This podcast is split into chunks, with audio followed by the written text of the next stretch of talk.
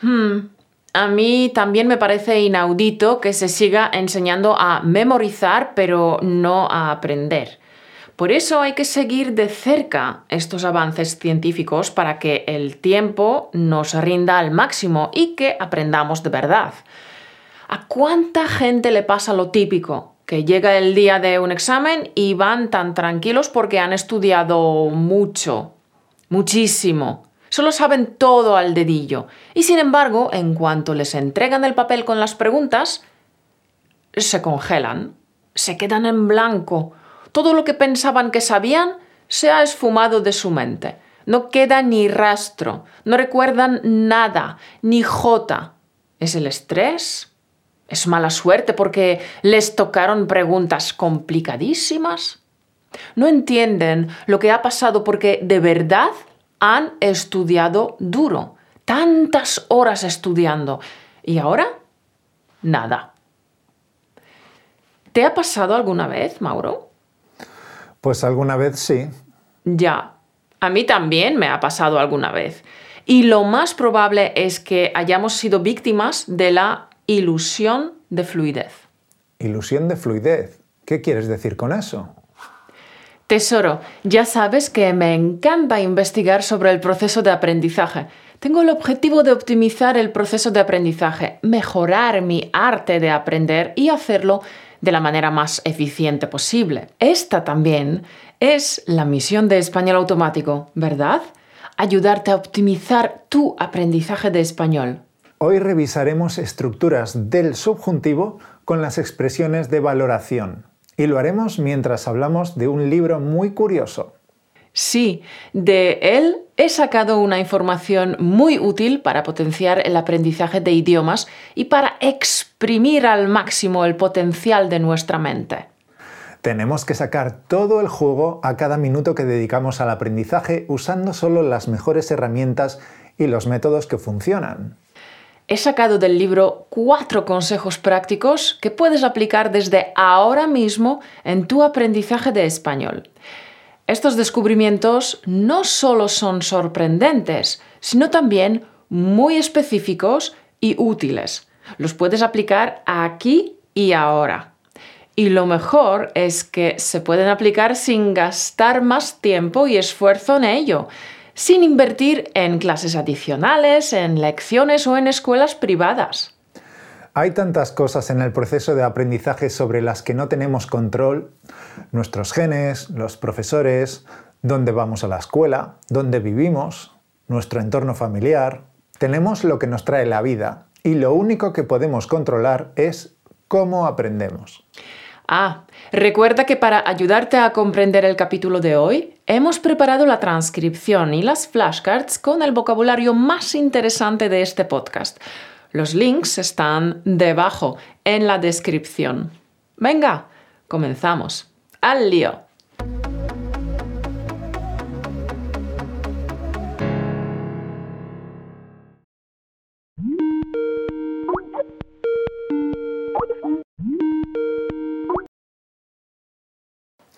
Hola, Caro, he recibido tu WhatsApp. ¿Qué libro tan fascinante es ese que estás leyendo ahora?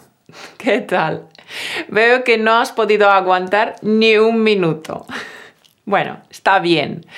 Te lo cuento porque el libro está genial, especialmente para personas como nosotros, que nos interesa tanto entender cómo funciona la mente humana, ¿no? Pues sí, especialmente si se relaciona directamente con el aprendizaje. Cuenta, cuenta, ¿qué libro has descubierto? El libro es alucinante. Describe experimentos innovadores y algunas de las últimas hipótesis sobre cómo recordar, olvidar y aprender se relacionan de maneras que no son ni obvias ni intuitivas. También muestra cómo estas relaciones inesperadas se pueden explotar utilizando técnicas de mm, aprendizaje específicas. Bueno, suena bien, pero yo ya he leído decenas de libros sobre cómo la mente absorbe y retiene la información. bueno, pero a diferencia de otros libros, solo presenta las técnicas que han sido contrastadas con estudios científicos. Por tanto, especifica lo que realmente funciona y lo que no. Muestra cómo sacar partido a las horas que invertimos en nuestro aprendizaje. Hoy hablamos de cómo sacar el máximo provecho de nuestra mente, de cómo estudiar mejor y no más duro para que los minutos invertidos en el aprendizaje cundan. Para que puedas seguir nuestra conversación, vamos a explicar primero algo de vocabulario. Sacar partido significa obtener provecho en un asunto. Algunos sinónimos que utilizaremos a lo largo de nuestra conversación son sacar jugo, exprimir el tiempo, aprovechar, beneficiarse, potenciar el aprendizaje.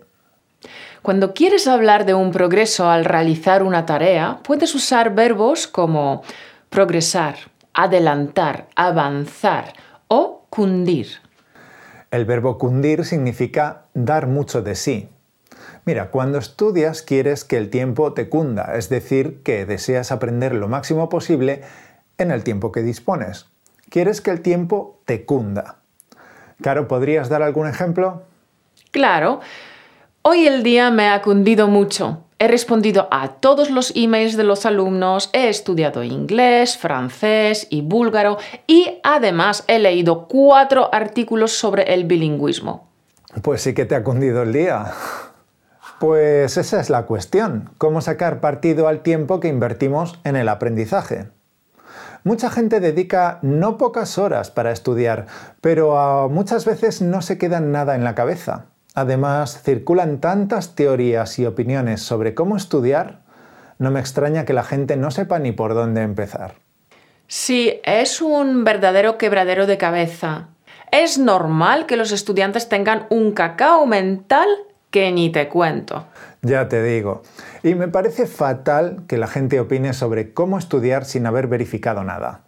Hablan sin conocimiento de causa. Por eso me gustan los libros que explican métodos que está demostrado que funcionan. Y también me parece inconcebible que se siga enseñando a memorizar y no a aprender de verdad. Tesoro, ¿te has dado cuenta, verdad?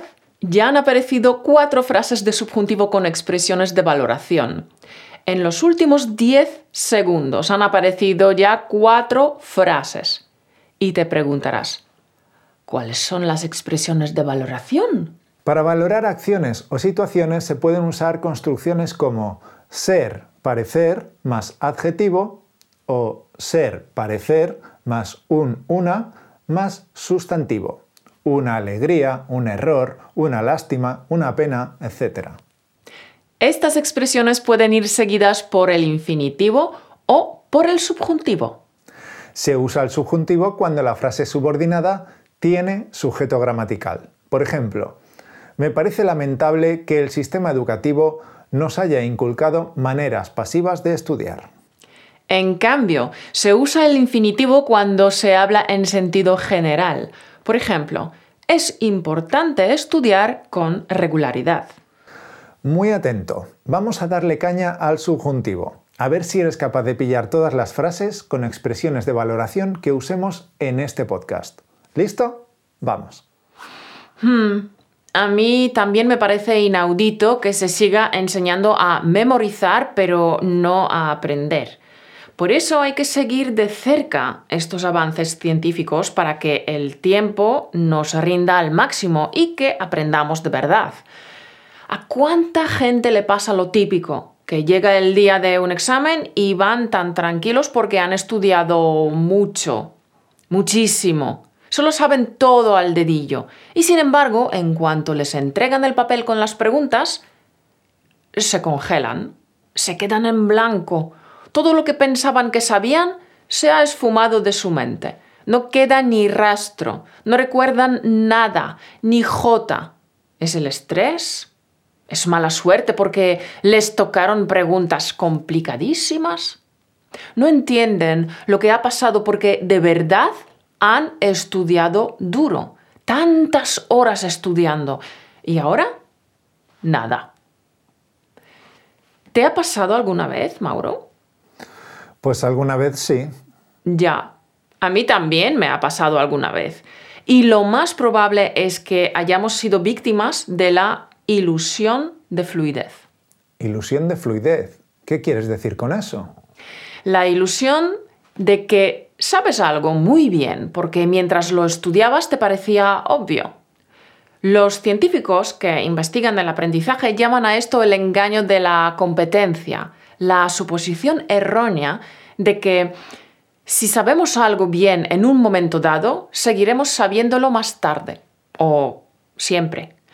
La ilusión de competencia aparece de forma automática e inconsciente y afecta a cualquier materia que intentes aprender. Matemáticas, historia, tocar un instrumento, los idiomas.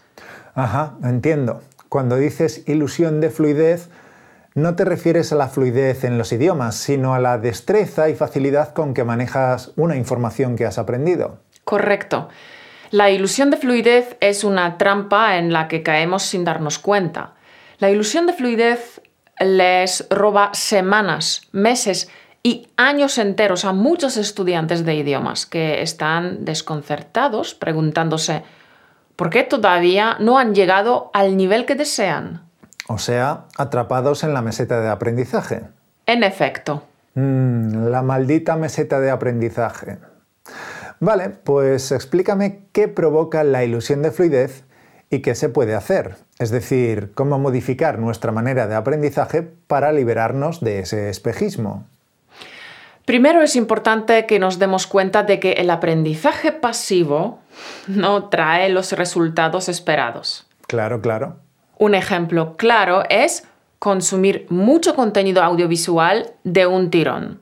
Muchos estudiantes de idiomas ven la televisión, películas o series a menudo ponen los subtítulos en su lengua materna y piensan, oh, wow, mi nivel de español es excelente porque he entendido prácticamente todo el capítulo. ¡Qué guay!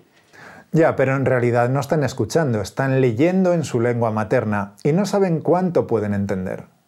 Efectivamente, se autoengañan, piensan que entienden muchísimo, pero en realidad su comprensión es muy inferior. Esa es la ilusión de fluidez. Entiendo. Si uno se deja engañar por la ilusión de la fluidez, creerá que domina más de lo que realmente domina. Y luego, cuando intente usar el idioma para comunicarse, se preguntará por qué no es capaz de hablar con fluidez.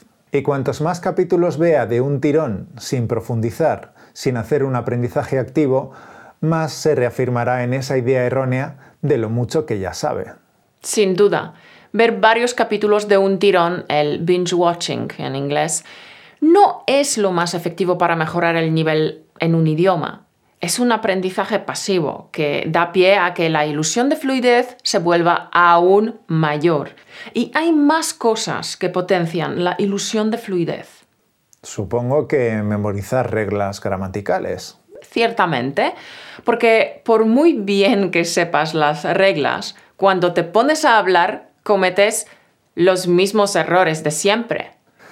Ya, pues es un engorro que un alumno dedique un montón de horas para memorizar reglas gramaticales, que haga ejercicios de rellenar huecos, etc. y que luego, durante una conversación, todo ese esfuerzo y horas metidas en el estudio no sirvan para nada. Sí, y me parece lamentable que el sistema educativo nos haya inculcado maneras pasivas de estudiar de memorizar y no de aprender. Otro clásico del aprendizaje pasivo es aumentar progresivamente nuestro vocabulario pasivo, pero nunca dedicarle tiempo para convertirlo en vocabulario activo. Sí, desde luego.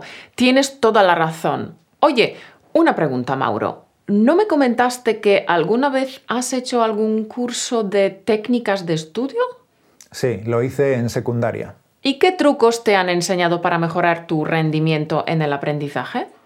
Muchas cosas. Por ejemplo, técnicas de lectura rápida, formas de subrayar textos con diferentes colores, hacer mapas mentales, memorización con imágenes. Mm, pues siento decírtelo, pero en este libro demuestran que muchos de estos métodos consiguen el efecto contrario al deseado. Me alegro, porque hace tiempo que dejé de creer en ellos pero por desgracia los he estado intentando aplicar durante muchos años y te aseguro que me han perjudicado bastante. Muchos de esos métodos potencian la ilusión de fluidez. Subrayar textos con colores, reunir montones de apuntes, estudiar el mismo material una y otra vez sin ninguna pausa, escuchar audios al tuntún, leer libros, uno tras otro. Todo esto nos da la falsa sensación de que ya dominamos el material, cuando en realidad es todo lo contrario. Además, los estudios científicos que se mencionan en el libro desmienten muchas nociones que tenemos sobre el aprendizaje. Por ejemplo, que a pesar de lo que se piensa comúnmente, las interrupciones o soñar despiertos no son en absoluto perjudiciales para nuestro aprendizaje. Que al contrario de lo que hemos escuchado siempre, estudiar siempre en el mismo lugar es peor que estudiar cada vez en un lugar diferente. Qué interesante. O sea, que has sacado unas cuantas cosas prácticas del libro para optimizar nuestro aprendizaje. Por supuesto. Como te he dicho antes, he sacado unas cuatro estrategias para protegernos contra la ilusión de fluidez.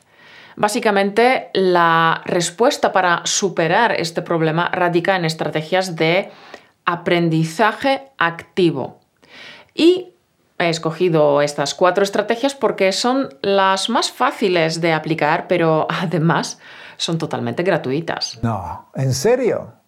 Me encanta que descubras libros tan útiles y prácticos. Venga, cuenta, cuenta. Quiero saberlo ya. Pues va a ser que no, porque como hablamos por los codos, tenemos que cortar esta conversación en dos. No te pierdas el siguiente capítulo. Dentro de dos semanas porque Caro me revelará las cuatro estrategias prácticas y fáciles de aplicar para vencer la ilusión de fluidez. También revelaré de qué libro se trata para que puedas leerlo si quieres y profundizar en el tema. Si no quieres perderte el próximo capítulo, apúntate a nuestra newsletter y te avisaremos por email en cuanto publiquemos el nuevo video podcast. Apúntate en españolautomático.com barra newsletter. Por cierto, las estructuras del subjuntivo con las expresiones de valoración, ¿las has pillado todas? Si no es así, vuelve a escuchar el vídeo de hoy para que tu mente absorba y retenga los nuevos conocimientos.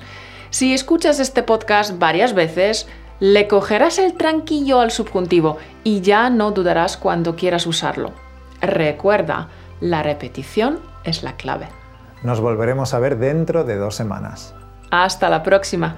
Un beso.